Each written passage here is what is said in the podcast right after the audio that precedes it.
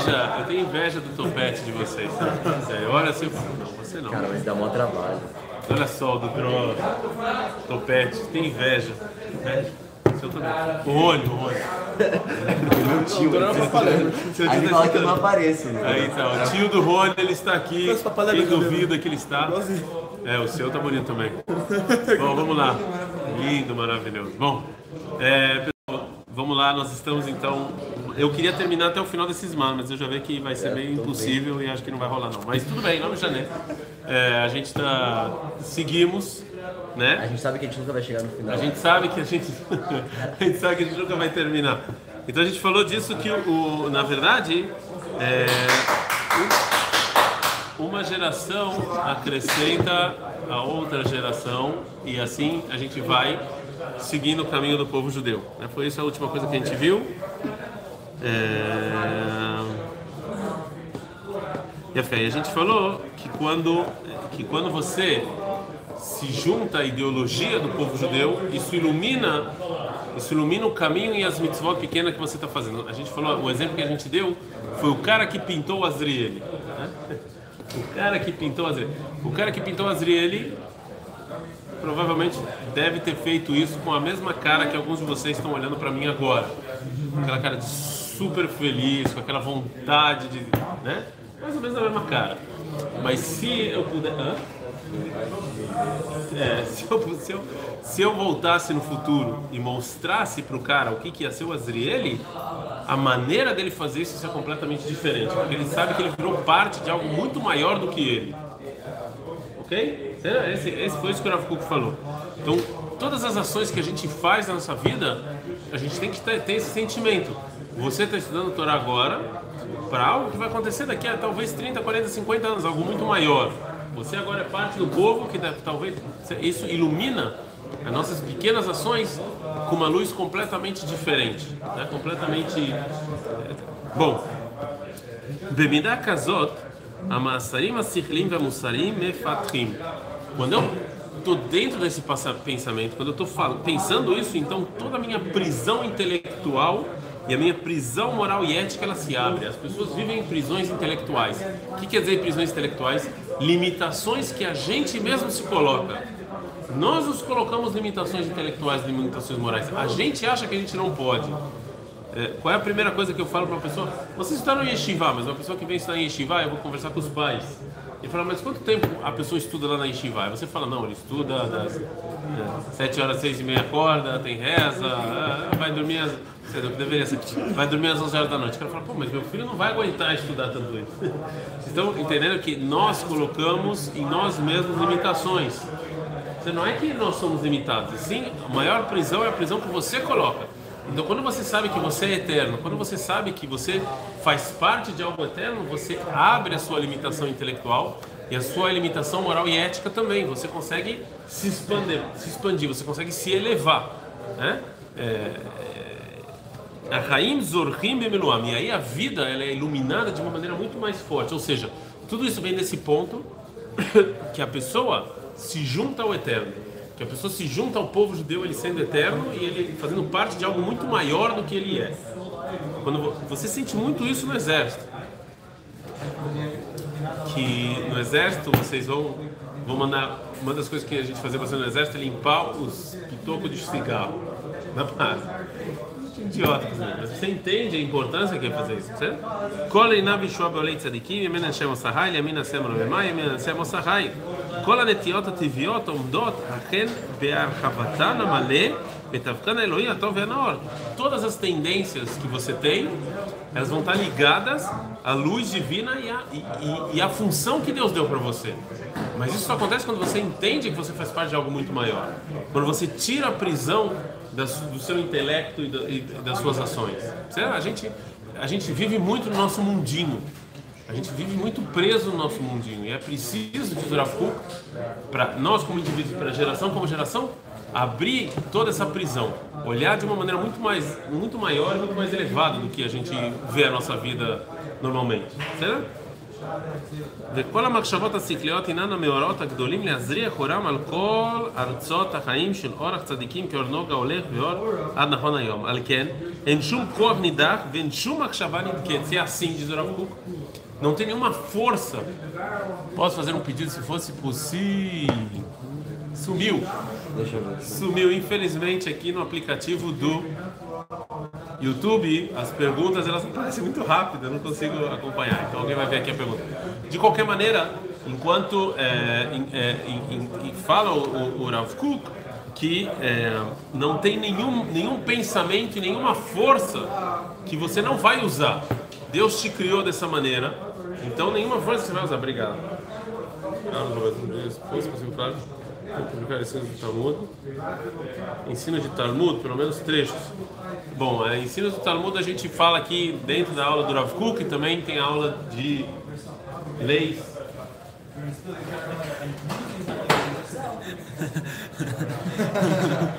Não, não, não. Não vira? Vamos postar no Instagram do Copa. Não, eu estou fazendo esse silêncio para saber quanto tempo leva para ele perceber. Ah, Rabino. Não, não vale, não Não vale. vai, não vai. Leis de Shabbat. Segue o jogo. Tem também uma, uma aula de leis de Shabbat que ele traz aqui a aula, as, é, as ensinamentos do Talmud, pelo menos é um sorriso. Dos, as leis do Talmud agora. O Rav Kuk fala. Tira a foto, tira a foto. pra gente poder montar um meme, montar um meme. Então, assim, a leis do Talmud, então, aqui às vezes o Rav Kuk traz e também nessa lei. Mas de qualquer maneira, o Rav Kuk fala: se Deus te criou e todos os seus detalhes são importantes para você se, se, se juntar a uma coisa muito maior. Então, qualquer força, e qualquer pensamento, você tem que deixar, você tem que liberar ele. Não ficar prendendo essas forças, porque elas são importantes, por mais pequenas que você acha, por mais insignificante que você acha, Bom dia. um dia, mais, mais insignificante que você acha, el- elas, elas vão ser necessárias, elas vão ser úteis. Elas vão ser úteis para tudo, todos os detalhes vão ser úteis. É, כי אם הכל מאיר והכל חי והכל מוכן ומזומן לשרת עם מלאכי השרת ולשורר עם כל עלי שחק. Agora está usando poética. Todas as forças, todo o pensamento, tudo que você tem, tudo isso vai ser usado para você chegar no, no infinito, para você chegar junto com os anjos, né? Ou seja, se cada detalhe ele tem, por de novo, eu vou voltar pro, pro, pro, pro exemplo do Azriele. Deus criou no cara uma força na mão direita. Então, o cara gosta de pintar. O que, que isso é útil no, no- no- Ah, mas é... Não, mas- mas isso é útil. Graças a você agora o Azriele está naquela maravilha, aquela beleza e tal. Então todas as forças, até as, as que vocês acham que são as mais inúteis, até as, as mais minoritárias em vocês, vocês têm que dar espaço. Vocês têm que liberar elas, porque todas elas têm lugar. Se Deus criou vocês assim, isso é bom e tem o seu lugar. E tem o seu motivo. Agora você tem que encontrar, você, mas você, você só vai encontrar se você deixar, não guerrear contra isso Não, não ir contra essa força. Ah, eu sempre gostei de matemática. Você tem que deixar então a matemática fluir em você. Não, não tentar né, guerrear contra ela. Não tentar. Óbvio que isso é um trabalho uma vida inteira, mas é isso que eu estou falando. Porque se tudo tem seu lugar e eu estou ligado ao infinito, tudo tem lugar, tudo tem o seu macoma. Eu tenho que liberar tudo isso que eu tenho. Certo? להשביע לכל חי רצון ולהרבות העושר הכללי והפרטי של שמחת השם במעשיו כשהם מתעלים ומתברכים. Então, óbvio que Deus vai ficar feliz com o que Ele criou. Por quê? Imagine se vocês são Deus agora e Ele criou em vocês algo que vocês não estão usando. Vocês... Então a pergunta é por que, por que, que então foi criado dessa maneira? Se você não está usando. De novo, você pode fazer isso por um momento determinado. Por um momento determinado você pode, mas você não vai conseguir fazer isso para sempre. Em algum momento você vai ter que deixar é, fluir. E aí Deus vai ficar feliz com o que Ele criou, óbvio que vai. Quando é que você fica mais feliz quando você dá um presente para uma pessoa? Quando você vê a pessoa usando. Mas você dá um presente para ele, o cara não, você nunca vê ele usando. Não, foi um presente inútil. Para que, que eu usei? Para que, que eu dei? Não serve para nada. Você vai ficar feliz quando Deus vai ficar feliz justo quando ele vê que o povo judeu está usando, que você está usando aquela força que ele te deu e, que, e sendo bem usado para o povo. Isso é uma força ruim. Não existe, por exemplo, Rav Kuk, não existe força ruim. Dá um exemplo, não existe. Rav Kuk, não existe. Se deu, antes de você seguir a pergunta, antes de você seguir, não existe vontade de fazer idolatria. Existe vontade de fazer algo espiritual. Não existe. Ninguém nasce com uma vontade de falar, caraca, hoje eu quero ajoelhar para uma estátua. Senão não existe isso. É, o que existe, não existia isso. O que existia era a vontade de você.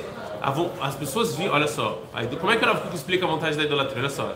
O Rav Kuk fala, por que, que as pessoas antigamente faziam tanta idolatria que hoje em dia, é, que hoje em dia é, não fazem. O Rav Kuk explica que a idolatria foi um passo muito bom para a humanidade. Por quê? O que que é idolatria?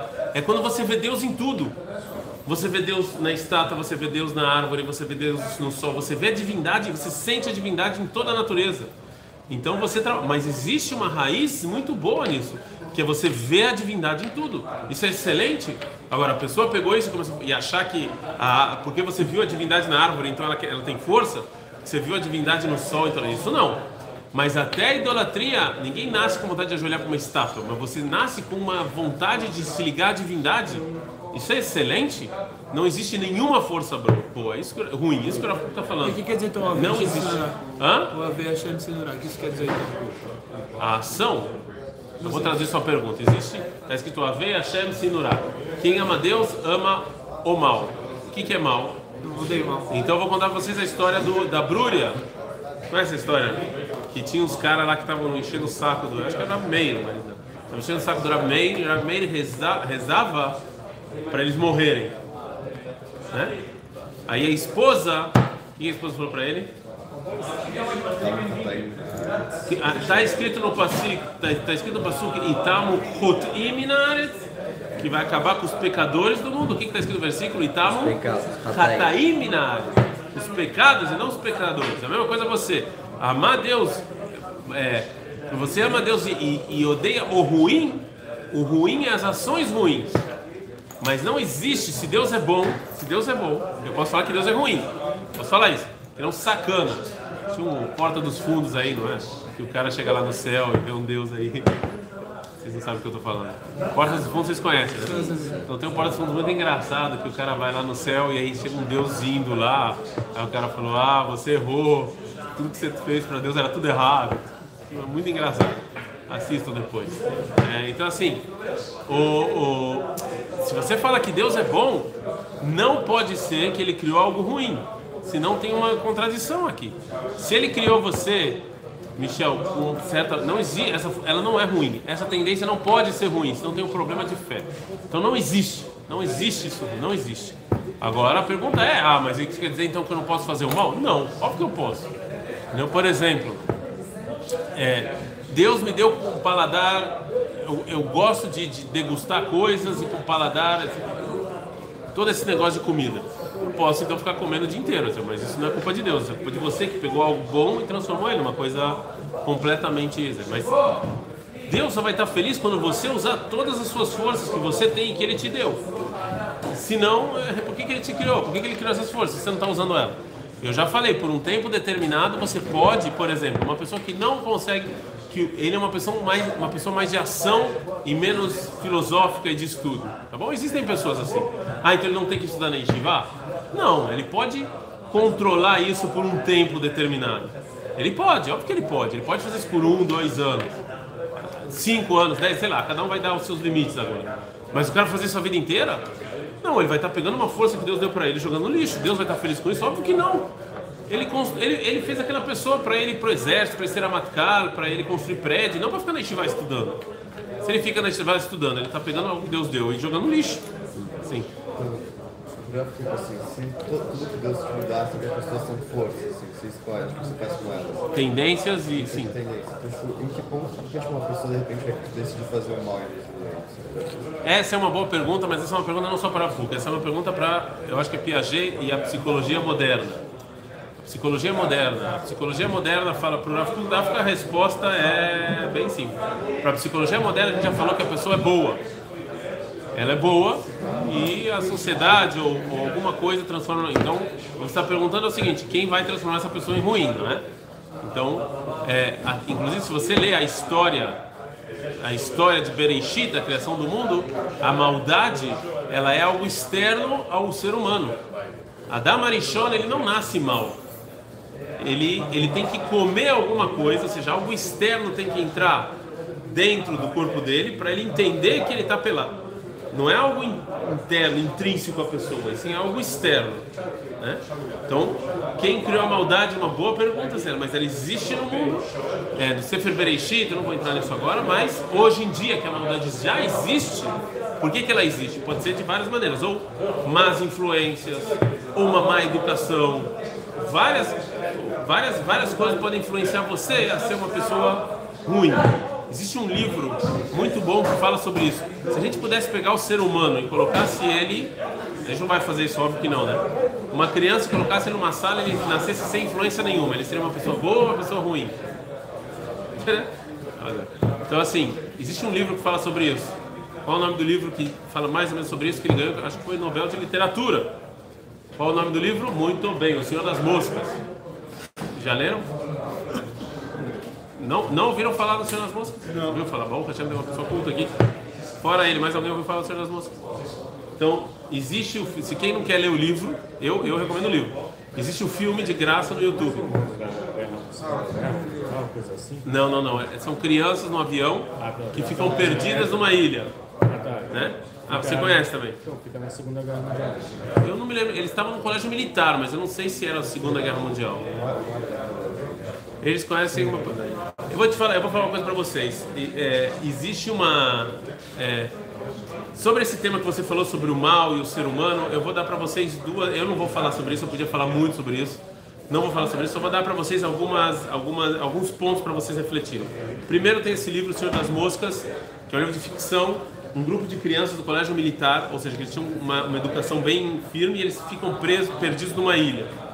Eu não vou dar spoiler. O que, que acontece com crianças assim? Eles vão ser boas ou ruins? Como vai sair as crianças? Certo? Leiam o livro. Quem não quer ler o livro tem o filme inteiro no YouTube. Só que é um filme muito chato que não tem nem pornografia e nem assassinato. Então o filme é chato. Assim, Mas é um, é um livro. E tem outro. é, teve uma. Vocês sabem que muitos documentos da Alemanha nazista teve uma regra, uma lei que eles não deixaram abrir os documentos. Né? porque eles é, é, é, eles é, eles estavam com medo que se você começasse a abrir os documentos Alem... você ia ter que prender toda a Alemanha então eles deixaram um tempo sem abrir documentos depois de uns x anos eles abriram os documentos na Alemanha nazista para investigação e tal e um dos documentos que eles abriram foi de uma de uma de um de um de reservista eu falei isso para vocês na Polônia acho reservistas que eles eram reservistas, eles não nasceram na educação hitleriana, eles eram reservistas e foram mandados para a região de Lud, de Łódź, na, na Polônia, e teve uma ordem para matar toda a população de alguma cidade. Só que o mefaked dessa, dessa, desse, dessa Yehidá, como se fala, desse pelotão, batalhão. desse batalhão, ele falou uma coisa que nenhum outro, nenhum outro comandante falou em toda a Alemanha nazista. Ele falou o seguinte: quem não se sentir fazer bem isso não precisa fazer. Ele deu a liberdade, então eram pessoas reservistas que não receberam educação hitleriana, eles eram reservistas, e eles tiveram a oportunidade de não matar mulheres e crianças. Então lá está registrado a quantidade de pessoas que mataram e não etc. Dois historiadores pegaram essa história e fizeram um estudo sociológico dessa, dessa história. E os dois chegaram em conclusões completamente diferentes.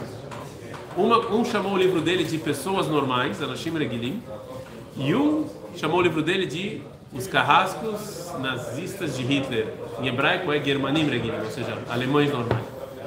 Qual era a discussão entre eles? Que um historiador falou que esse tipo de ódio só podia crescer na Alemanha nazista, e outro historiador acha que qualquer ser humano, por ser ser humano, podia chegar nisso. É bem interessante isso, assim, da onde vem o mal, qual é a natureza do mal e como é que o mal influencia a pessoa. Eu só dei aqui para vocês alguns da ideia. Em resumo, Sefer Bereshit fala sobre isso também, mas sem dúvida por Avkuk, o mal é algo externo ao ser humano, não é algo interno, é intrínseco. A pessoa não sabe maldade porque ele nasce mal, e sim ele aprende a fazer o mal. Ensinam ele a fazer o mal. Meu filho não sabe o que é mentir. Mas quando ele vê, quando ele atende o telefone, eu falo para ele, fala que eu não dou, eu acabei de ensinar para ele que o que é mentira e que pode mentir. Certo? Mas ele não naturalmente fala, não, eu vou mentir aqui. Não, ele não sabe. Se eu não ensino, ele não sabe. Então, para o Kuk é isso. Você, se, se você está fazendo alguma coisa ruim, é porque ou você viu, ou te ensinaram, ou você sofreu alguma coisa quando você era pequeno, algum prejuízo alguma cicatriz na sua, ficou alguma cicatriz na sua alma que é, então, é bom, vamos ter que terminando aqui. Bezrat Hashem, é, a gente segue é, amanhã. Um abraço a todos. Curtam, blá blá. Eu vou ver o negócio do áudio, tá? Pra ver o áudio. Puxa.